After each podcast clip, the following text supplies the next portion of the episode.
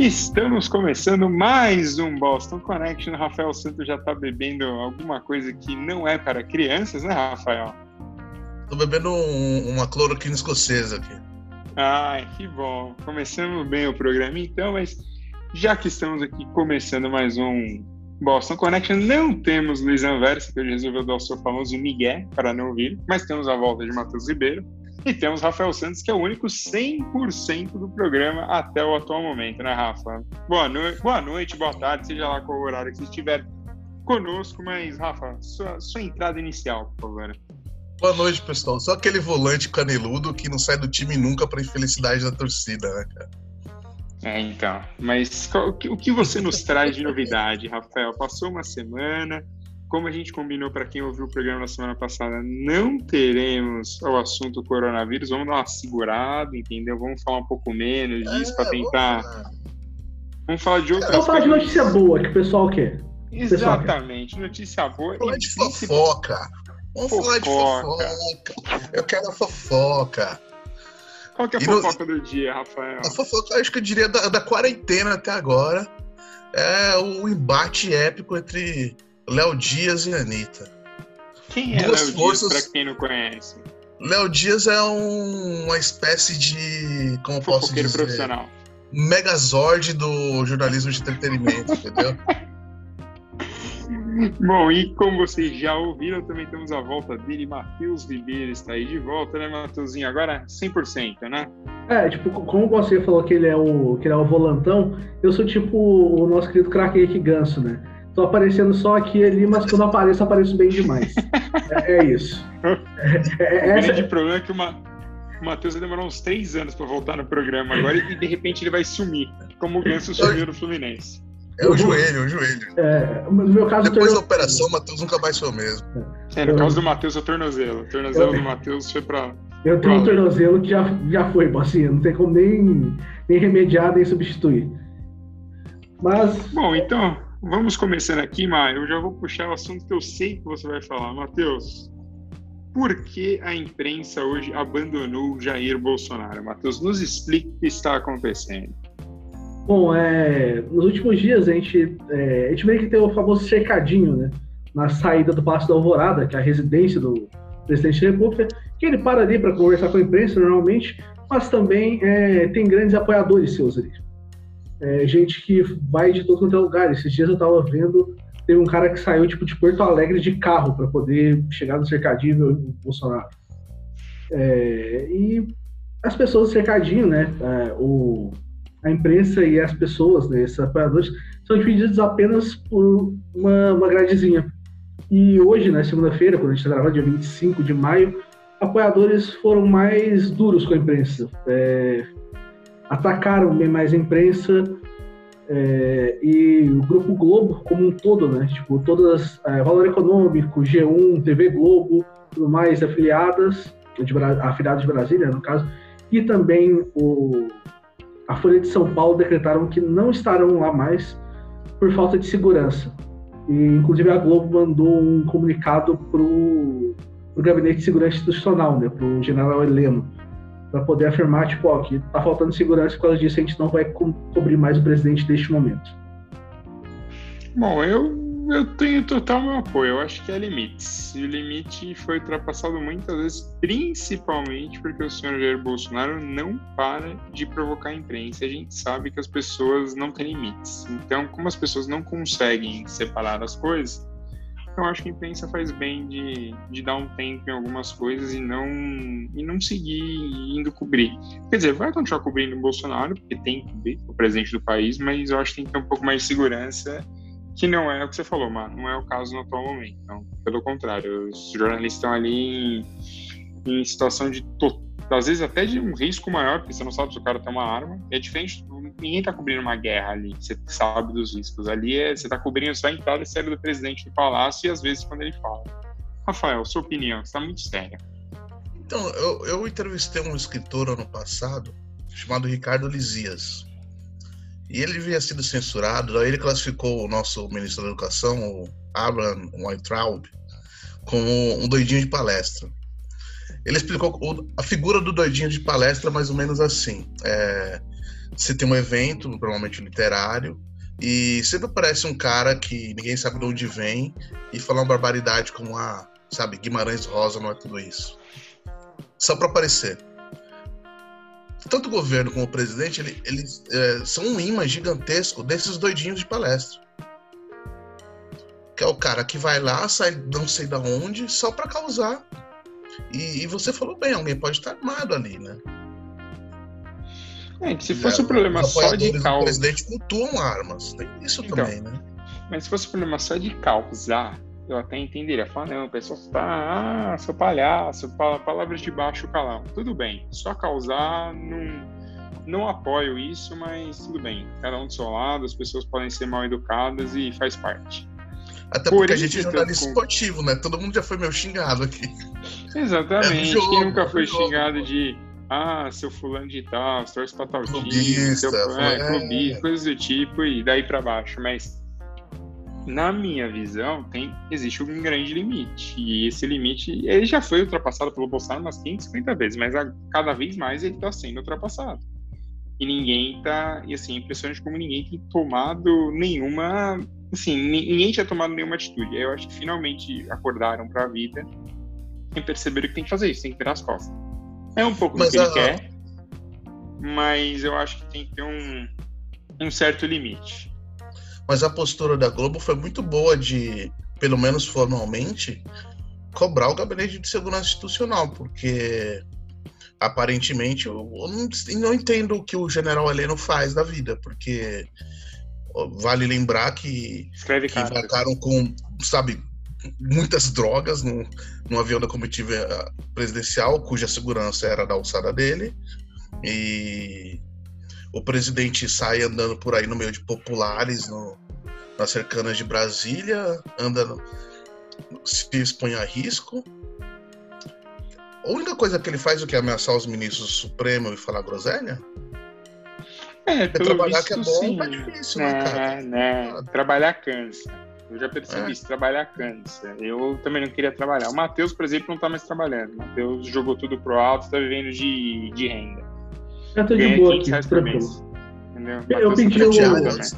eu, eu pedi o auxílio.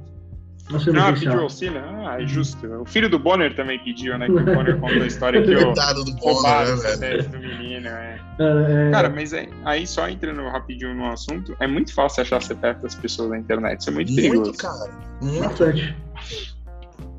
É... Mas então, Maqui, que você ia falar, desculpa? A, a, a, Folha também exigiu, né, do, do GSI alguma posição, porque, tipo, é, é complicado. É, ninguém, nesse caso tipo, de imprensa, ninguém vai trabalhar tranquilo.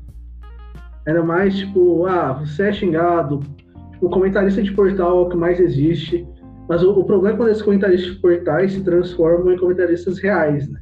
Estão ali na sua cara, estão xingando, estão ameaçando tudo mais. E, e, hoje, hoje foi bem pesado, tipo assim, as palavras que, que direcionaram para a imprensa são foram muito mais pesadas que o normal. Então, é, eu concordo bastante com a, com a posição da Globo e da Folha. Cara, por mais que, por mais que seja necessário continuar cobrindo tudo mais, a gente tem que pensar na segurança de quem está ali. E, e, a segurança de quem está ali, para falar a verdade, não é nem da, não é nem é, de problemas da Folha e da, e da Globo ou de outros veículos, mas sim de como a de como o gabinete de segurança institucional tipo, posiciona as coisas. Porque não deveria ser desse jeito, não deveria ser tipo assim, um. É, pô, pessoas não deveriam ter acesso tão fácil assim ao presidente também. Tipo, ah, num cercadinho. Risco pro presidente, né, cara?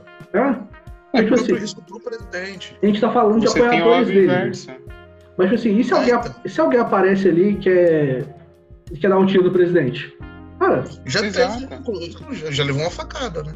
Sim, é complicado. Você tem, você tem, que, é você tem que tomar. Cara, já foi lá cuidado. tentado. Então, mas eu acho que o General Helena, atualmente, está preocupado em fazer apenas cartas. Eu acho que é importante, é uma coisa da época, inclusive. Eu faria carta se eu tivesse mais tempo. Mas, bom, assim, aproveitando que a gente está falando de jornalismo, acho que hoje o Matheus Ribeiro vai participar mais. Matheus, nós estamos vivendo uma grande crise. E essa grande crise, ela passa por dois personagens importantíssimos da história brasileira. Anitta e Léo Dias. Matheus Ribeiro, explique para o nosso ouvinte o que está acontecendo no reino do Rio de Janeiro das celebridades cariocas. Algo de podre no reino. Exclamação. Cara, é extremamente difícil explicar porque tem, tanto, tem tantas camadas que é tipo assim, você vai chegando, você vai aprender dessa camada aqui, aí do nada aparece, tem outra camada aqui. Imagina essa questão no vestibular. Como é o Game of Thrones a... da fama, cara. É, como se deu a confusão entre Anitta e Léo Dias. Então, Matheus, explica assim o básico, depois a gente vai se afundando no assunto. É, o, o básico é que aparentemente alguém. É, tipo, o Léo Dias estava. O Léo Dias postaria uma reportagem e a Anitta começou a falar. A Anitta tá mais. É, tá mais ligada recentemente, tudo mais, tá, tem falado, tem se posicionado mais sociais, falando bastante política, né, inclusive, mas ela falou que não aceitaria ser chantageada mais pelo jornalista Léo Dias. Ela falou basicamente isso, né? E aí, é, daí o Léo Dias basicamente retrucou. Eu acho que ele fez uns 35 posts no Twitter. É... é, ele tava loucaço ele tava loucaço que, que, basicamente ele, é, ele atribuiu que, que a Anitta passou para ele, por exemplo, a, a notícia do surubão de Noronha, o grande surubão de Noronha, que foi um que entrou, que entrou aí pros anais do, da TV brasileira, né?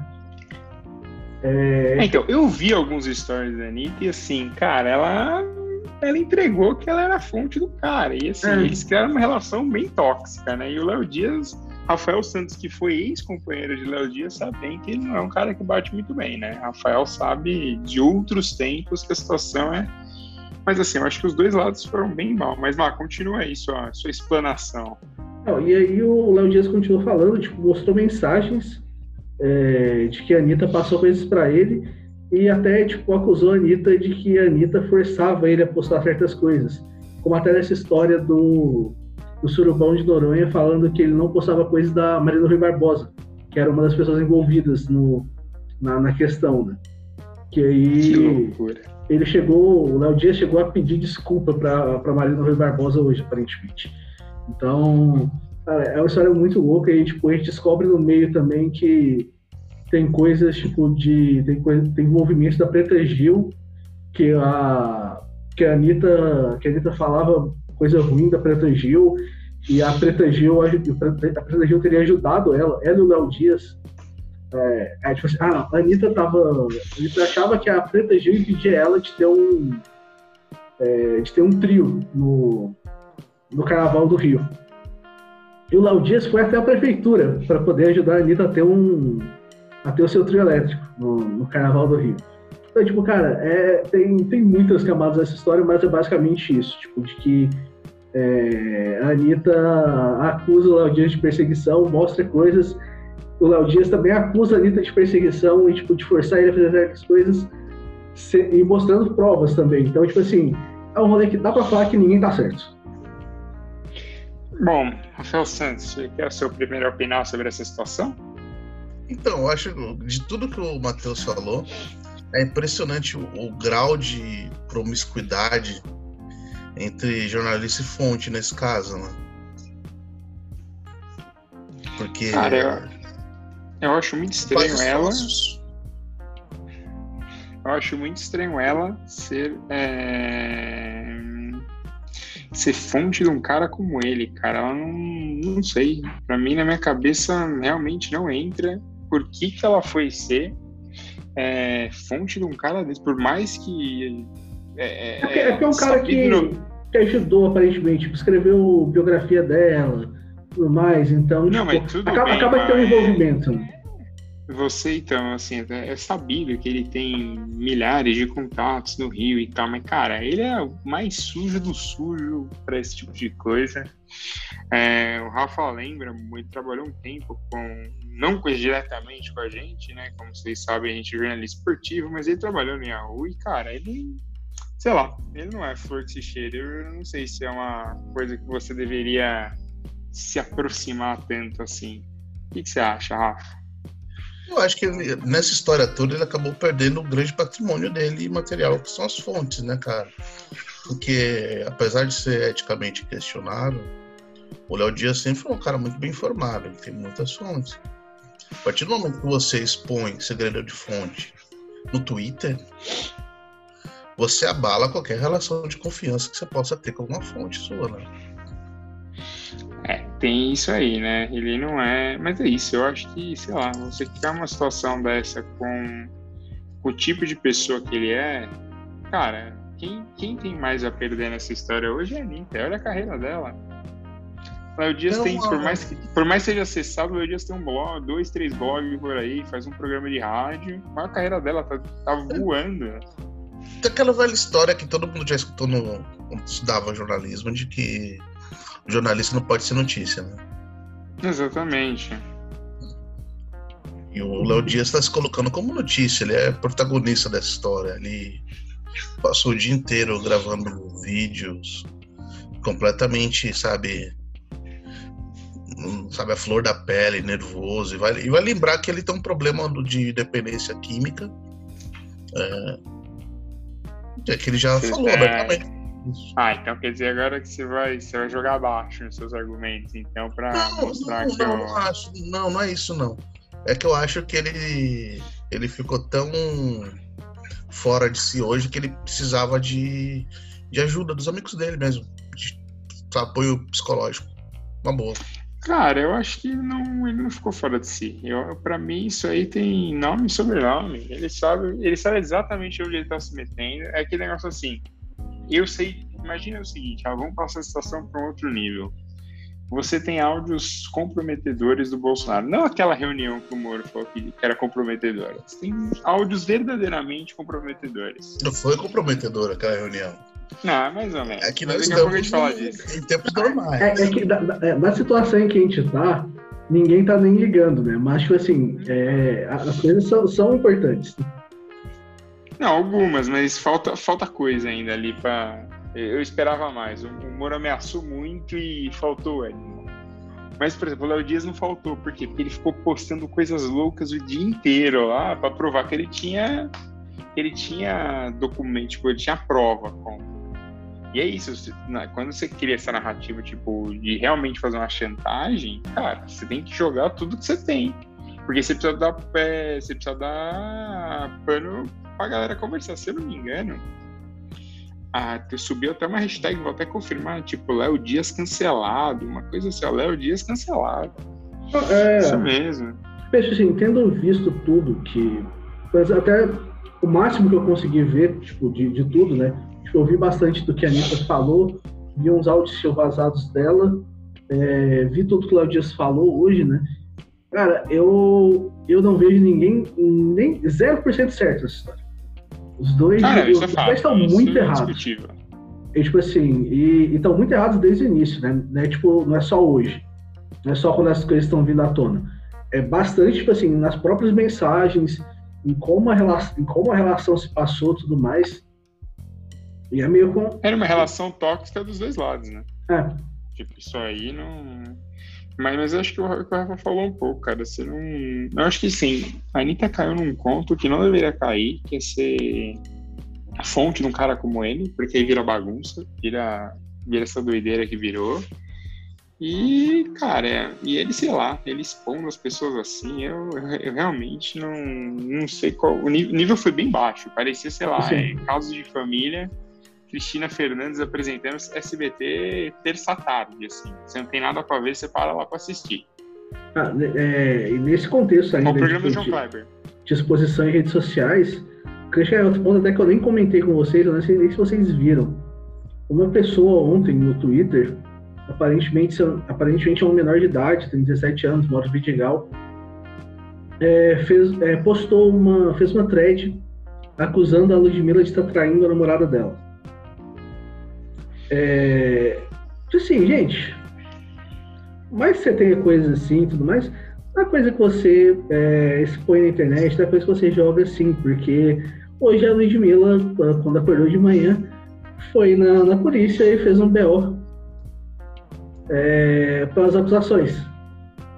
Então, cara, é tipo assim, internet é um lugar que você tem que tomar cuidado. Internet é um lugar que você não pode simplesmente ficar acusando as pessoas de outras coisas e sem ter provas, sem ter, sem ter nada cabal. E tipo assim, mesmo se você tiver provas, toma cuidado. Vai leve, vai suave. E, tipo assim, Oi, é... que, e o que importa se a Ludmilla traiu uma mulher brava?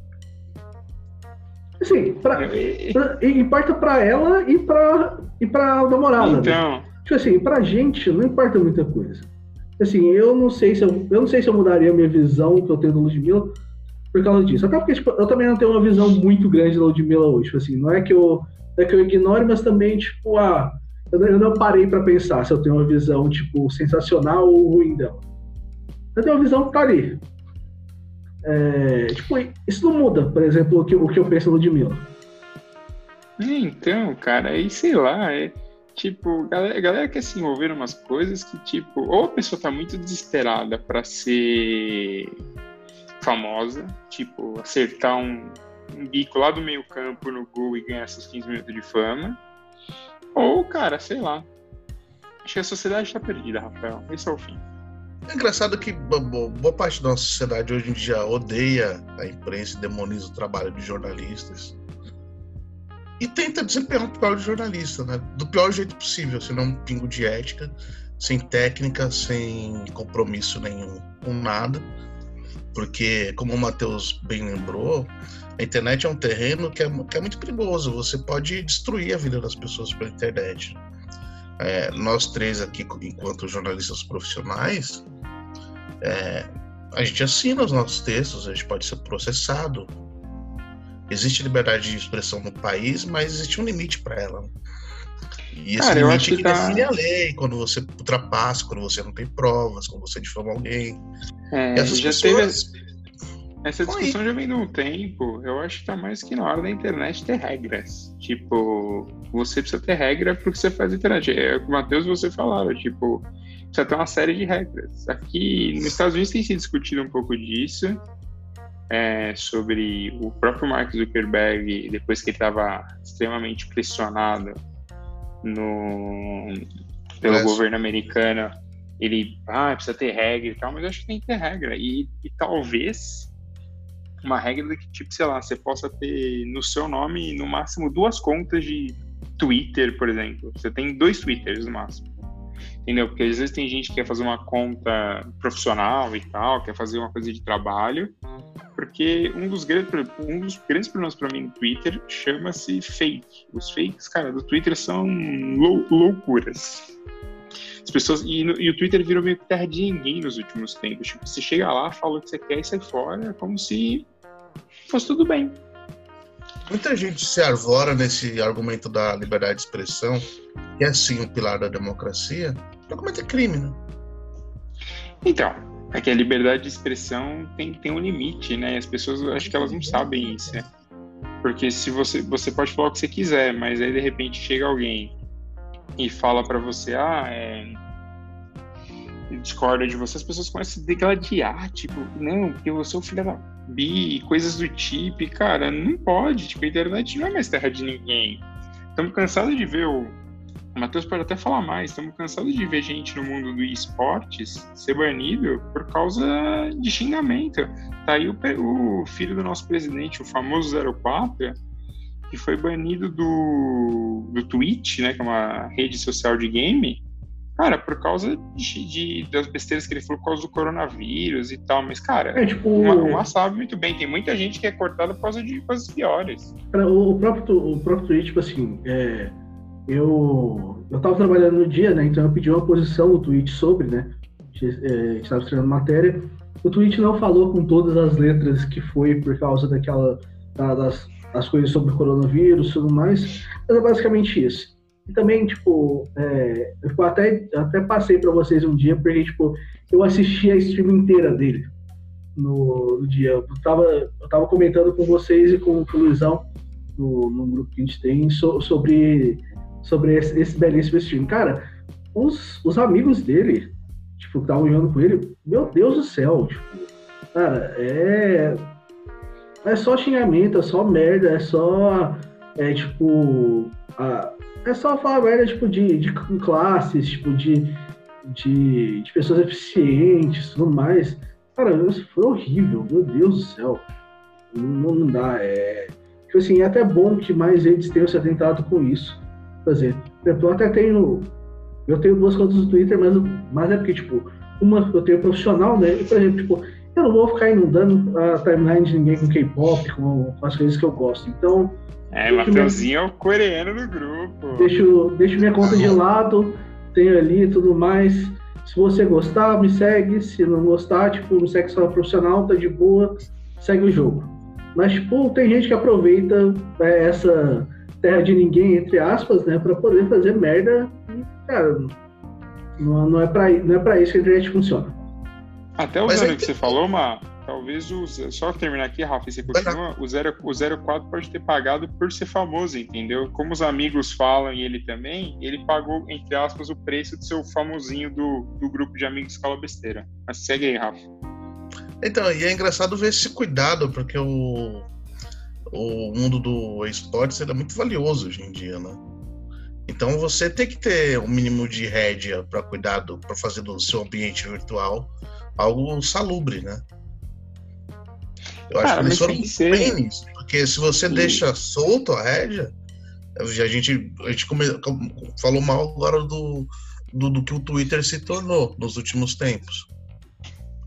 Sabe, isso, bem ou mal, vai contra, contra o valor de mercado da empresa, né? E já é um, pouco, já é um pouquinho difícil no caso dos esportes, porque, por exemplo, cara, muitos deles envolvem arma. Então, tipo, muitas é, companhias nem querem se envolver. Só, só de início, só por causa disso. É, então, por exemplo, você tem que ter um controle um pouco maior nesse ponto, porque, tipo assim, você não pode ser tanto negativo. Você não pode, ser, você não pode ter, ter isso. Então, e, e, o Mato até falando disso, mas né, porque nós trabalhávamos juntos, um dos pontos foi a gente chegou a fazer um projeto de esportes e uma das coisas foi, ah, tem empresa que vai querer se envolver porque tem jogo de arma. Então, se, se, a empresa se aprofundar um pouquinho, ela pode ter uma opinião assim horrível sobre o mundo do esportes, que não é verdade, porque pelo contrário, é um mundo feito de muito mais pessoas que tem, seguem um pouco as regras, entendeu? Óbvio que tem uma outra pessoa que sai da linha, mas normalmente as pessoas seguem mais a regra. O melhor desse caso até é que é um projeto para apresentar para uma empresa que patrocina o time de esportes. E, e, e, foi meio que assim, não sei, né? Patrocina, patrocina o time de Counter-Strike, inclusive, né? que, é um, que é um esporte de tiro.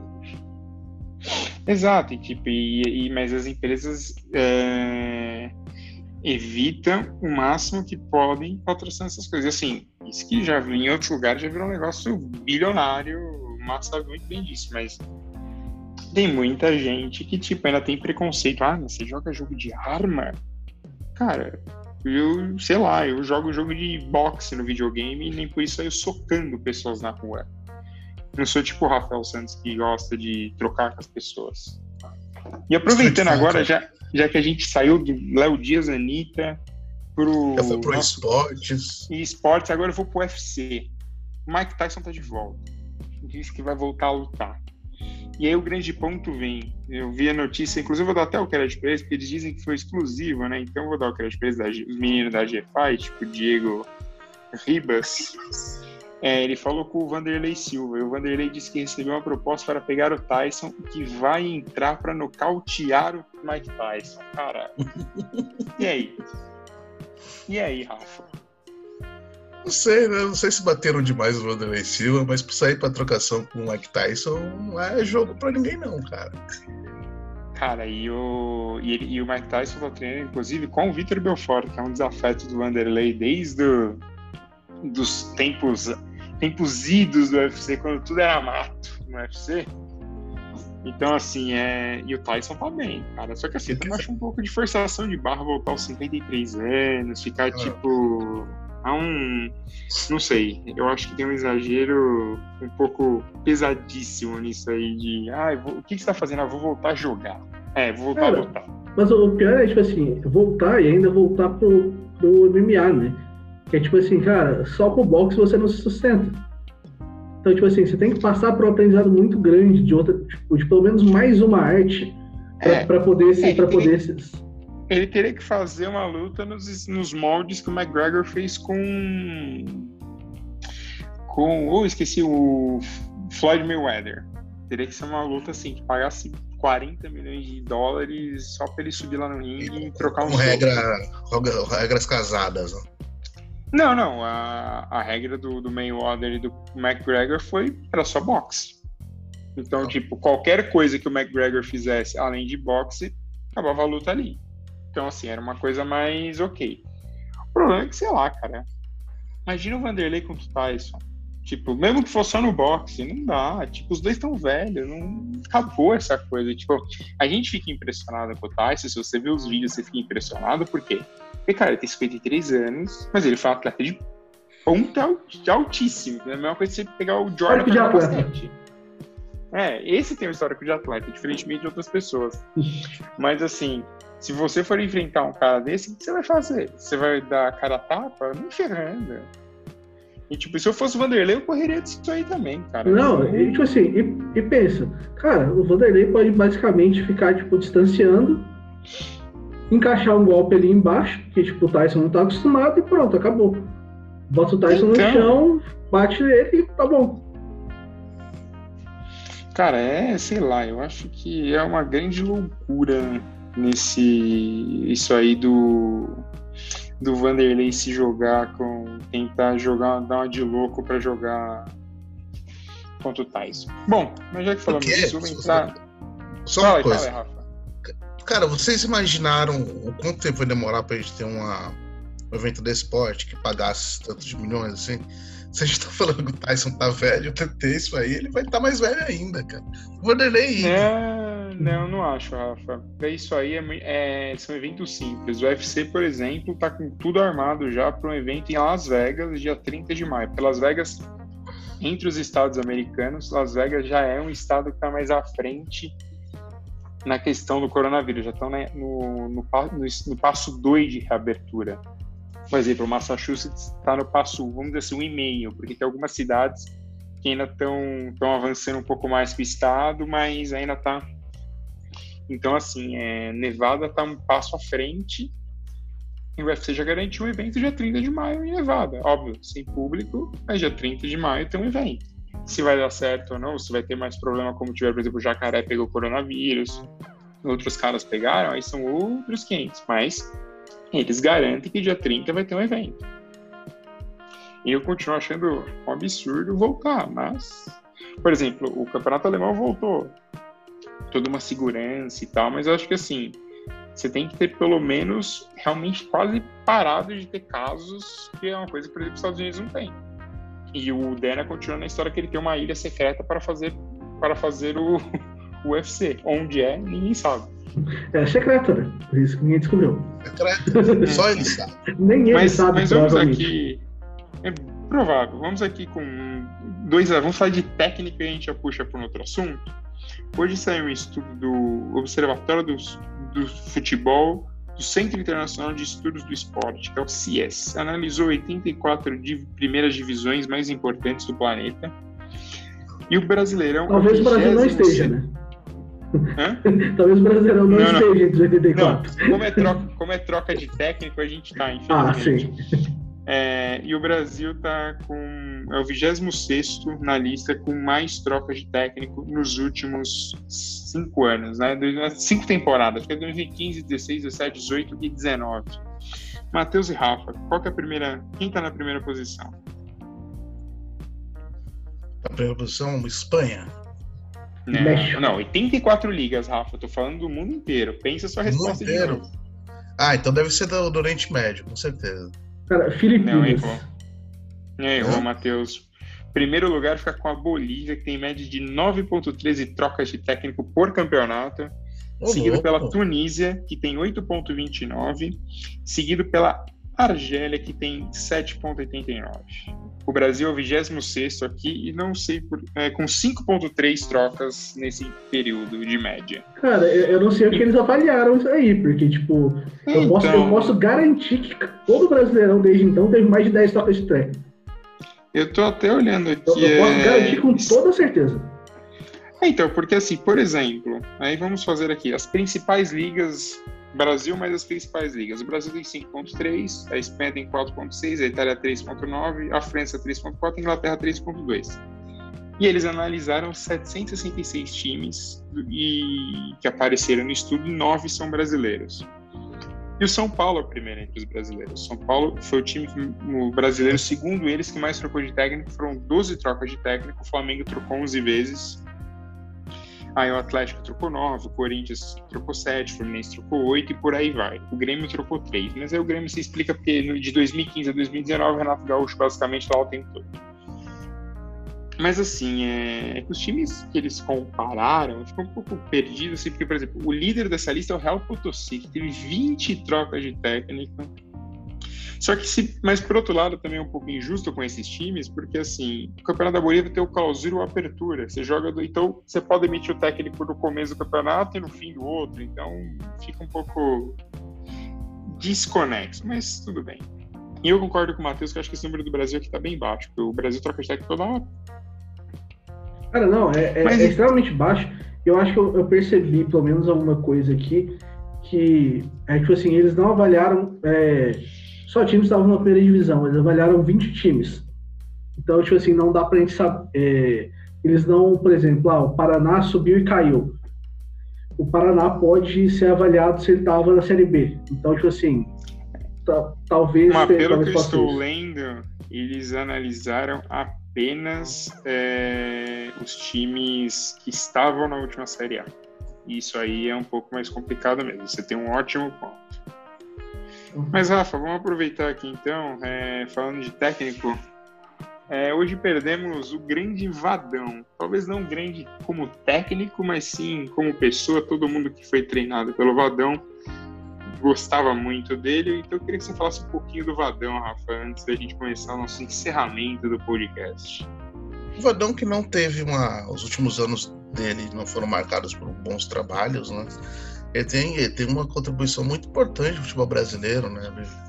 Ele era o maestro do carrossel caipira aqui, entre outras coisas. Só revelou o Rivaldo pro grande tipo, futebol de primeira divisão nacional, Rivaldo pentacampeão do mundo.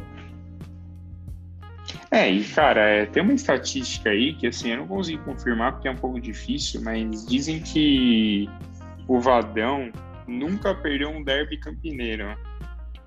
E assim, e aí você fala, ah, mas ele só jogou poucos. Não, o Vadão era sempre a salvação de Guarani com Ponte Preta. E ele sempre teve os dois lados, e diz essa essa estatística ele jamais perdeu um derby. Eu tenho minhas dúvidas sobre isso, mas eu vou tentar depois procurar e talvez semana que vem eu traga essa informação se o Vadão perdeu realmente ou não um, um derby.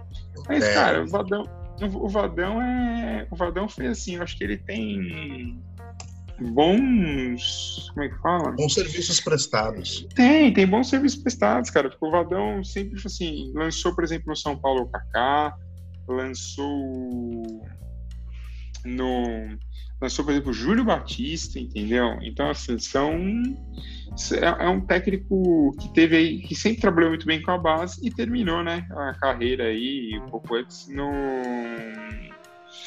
no futebol feminino. E nosso amigo Arthur Menetpucci, o famoso Tutu de Campinas, confirmou para mim que o Vadão nunca perdeu um derby, cara. Então, realmente, o Vadão é um gênio do derby. Mr. Campinas. Mas só, só uma coisa para só uma coisa para deixar claro o tamanho do Vadão. O Vadão foi o último treinador de um time do interior paulista que jogou bola e encantou as pessoas. Assim. Não tô falando de time campeão. Time campeão sempre tem um time aí que joga certinho, retrancadinho. Nos últimos anos a gente teve alguns. E, e acaba levando o campeonato na retranca tal. Mas o Mojimiri do Vadão jogava futebol de alto nível. Futebol bonito propositivo. Propositivo. Mas eu, eu acho que o Vadão ele é um pouco até.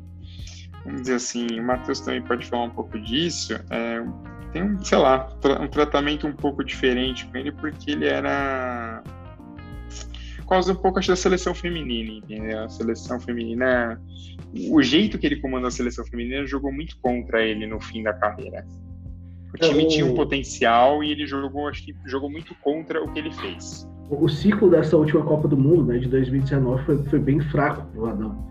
Porque é basicamente muito tempo é, colocando jogadores que, é, que tipo, fora de posição, usando um esquema que, tipo assim, o Brasil basicamente joga num 4, né, tipo assim, na 4, verdade, 2, 4, é, inicialmente parecia um 4-4-2, mas era um 4-2-4, que basicamente o meio campo não tinha conexão nenhuma com o ataque. Então, tipo assim, fica difícil você armar assim, e aí você depende muito do talento individual de jogadores. Como, tipo assim, você pode ter a Marta, mas é, num sistema que, que, não, que não ajuda, talvez você não, você não vai conseguir explorar totalmente a capacidade dela. É como, por exemplo, tipo, ah, bota a Argentina no 4-2-4 desse aí bota o Messi lá jogado. Cara, vai ser difícil também. No, o cara pode ser o melhor do mundo, dos melhores da história, que não, não vai ser fácil. É, tipo assim, você, você aproveitar. E tanto que a gente vê que o Messi é bem subaproveitado na Argentina. Mesmo com, mesmo com técnicos bons. E isso foi um grande problema da, dessa, dessa segunda passagem do Vadão pela seleção, né? Porque, e ainda mais ficou feio de como a CBF demitiu a Emily Lima, né? É, para trazer o Vadão de volta e o Vadão teve resultados bem piores. Então, acaba que ficou mancha aí, mas, assim, é, as críticas são profissional, né? Não são a, a pessoa Vadão. A pessoa Vadão merece respeito.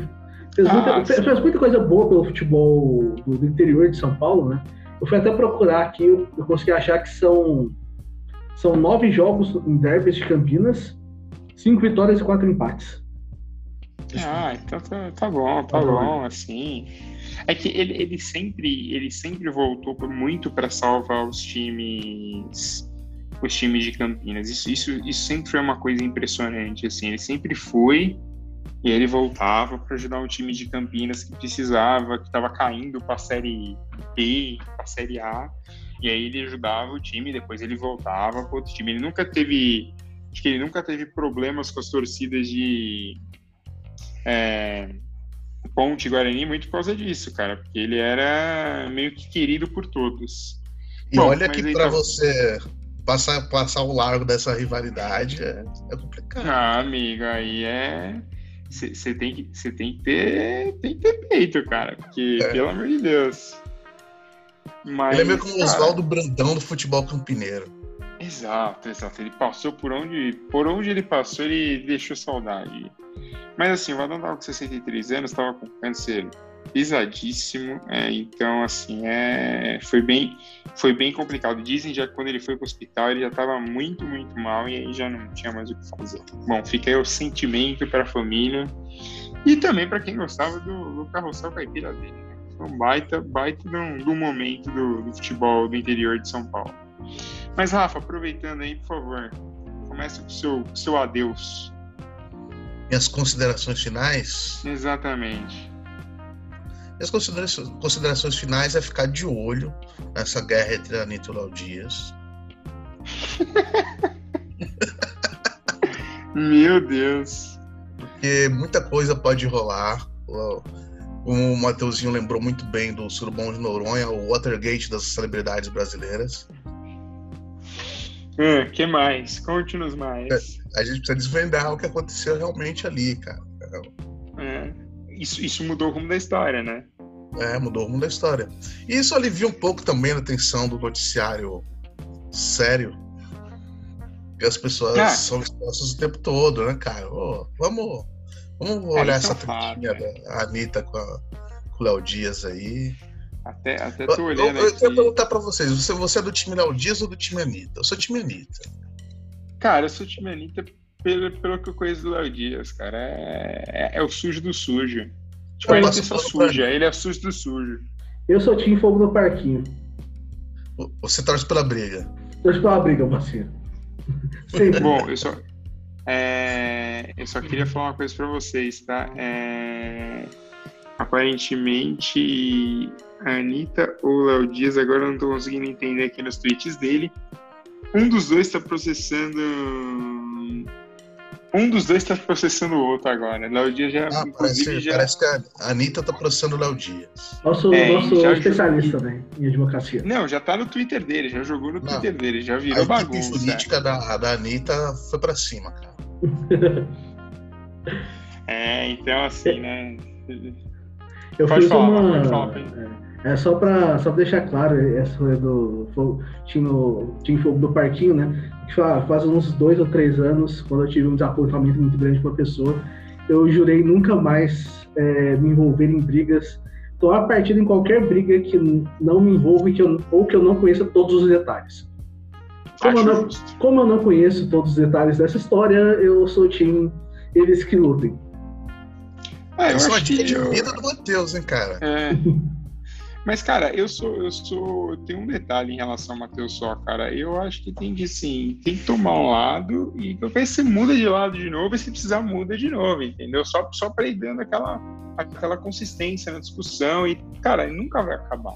Eu, eu eu sou. garanto pra você que daqui a um ano eles vão voltar a se falar num programa e vai ser toda aquela maravilha e depois é tipo, ah, vamos brigar de novo. Eu não sou Porra. time brasileiro pra ficar trocando comando tanto assim, Fê. Bom, Mar, então aproveita e, e fale o seu, a sua, a sua despedida, por favor. Já que a gente falou muito de futebol, vamos até puxar pro lado do futebol. Eu que eu não concordo com, as volta- com a volta do, do futebol ainda em lugar nenhum. É, Somos dois. se, se a gente for pensar, tipo, Somos o- três. É, na Bundesliga a gente tem o Dinamo Dresden da segunda divisão, ainda de quarentena. São, ah, não, ac- acabaram de sair da quarentena, porque, tipo, dois jogadores tinham testado positivo na semana antes da volta, então, tipo, o time precisou perder os dois primeiros jogos. É, na Inglaterra agora a gente tem alguns, alguns times que com testes positivos. O, se não me engano, o Bournemouth teve, é, tá tendo que ficar sete dias de quarentena por causa disso. A gente tem jogadores, por exemplo, como o N'Golo Kanté, que é um dos melhores jogadores da atualidade, falou que não se sentia tranquilo a voltar a treinar. Tipo, o Chelsea voltou a treinar sem ele. É, aqui no Brasil a gente tá tendo tipo, disputas meio bizarras, tipo, ah, o jogo do momento é Flamengo versus Vigilância Sanitária, porque o Flamengo não podia treinar, não podia voltar, e também é o meio Flamengo versus Globo versus Record, porque a Globo e a Record filmaram o Flamengo treinando, sendo que o Flamengo falava que não estava treinando. Então, cara, é. Assim, gente, existem coisas mais importantes no momento. É, em, to- em todos os países do mundo, a gente ainda tem problemas com o coronavírus, a gente. Em alguns que a primeira fase já passou, a gente precisa se, se preocupar com uma segunda, uma segunda fase, isso pode acontecer tranquilamente. Aqui no Brasil, a gente nem sabe onde a gente está na primeira fase. E se a gente for pensar também, a gente tem um problema político gigantesco para resolver. E o foco atualmente, bizarramente, está na volta do futebol. A volta do futebol foi muito mais falada pelos, por alguns governantes do que é, políticas para combater o coronavírus. Então, Mas, Matheus, o que, que você prefere discutir? Léo Dias, Anitta ou Bolsonaro?